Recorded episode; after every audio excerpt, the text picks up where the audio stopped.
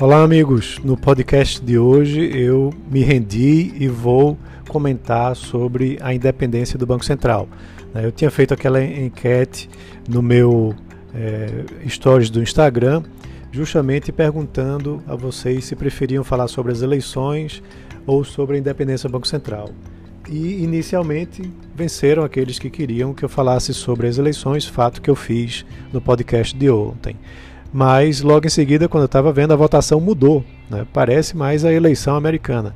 E aí a gente, é, agora eu vou falar sobre essa independência do Banco Central, que é algo muito importante para o nosso país. Né? O Senado aprovou com a diferença forte, inclusive, de 56 votos a 12, não a independência, mas a autonomia do Banco Central. E agora o projeto segue para a Câmara, né, para que também seja analisado e votado por lá. É, o texto prevê um mandato de quatro anos para os diretores do Banco Central né, e você vai ter aí uma rotatividade bastante interessante.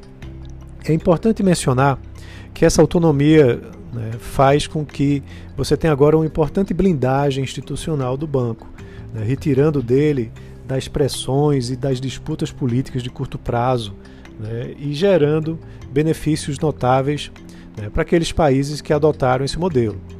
E a razão é ela é muito simples, é porque a credibilidade do Banco Central junto aos agentes sobe exponencialmente quando se sabe que o seu compromisso básico é com o controle da inflação e que ele vai estar livre de disputas políticas né, de curto prazo para atingir, para poder atingir assim esse objetivo.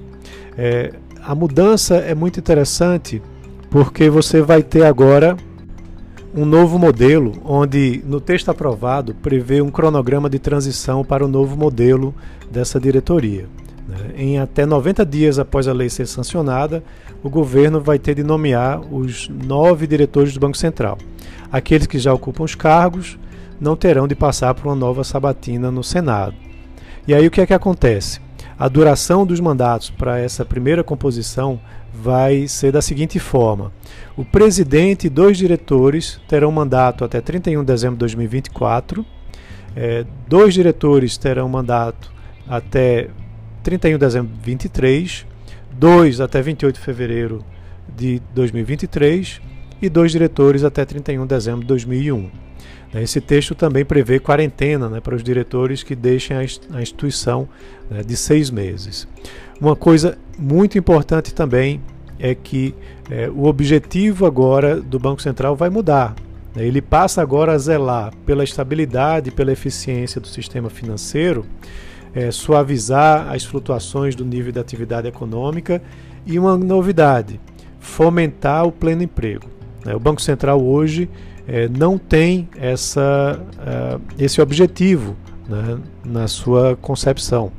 É, e esse novo objetivo de fomentar o pleno emprego, de certa forma, vem muito alinhado com o que já acontece também lá fora, principalmente nos Estados Unidos. O Fed, que é o Banco Central americano, ele é também responsável pela, é, pelo objetivo de se chegar ao pleno emprego. Então isso vai mudar muito a dinâmica com que o Banco Central atua e deve ajudar bastante também é, na economia do Brasil, dando mais confiança, mais credibilidade, que com, como consequência vai fazer com que provavelmente as taxas de juros também venham a cair ainda mais por conta disso. Então é isso, amigos. Um abraço e até a próxima.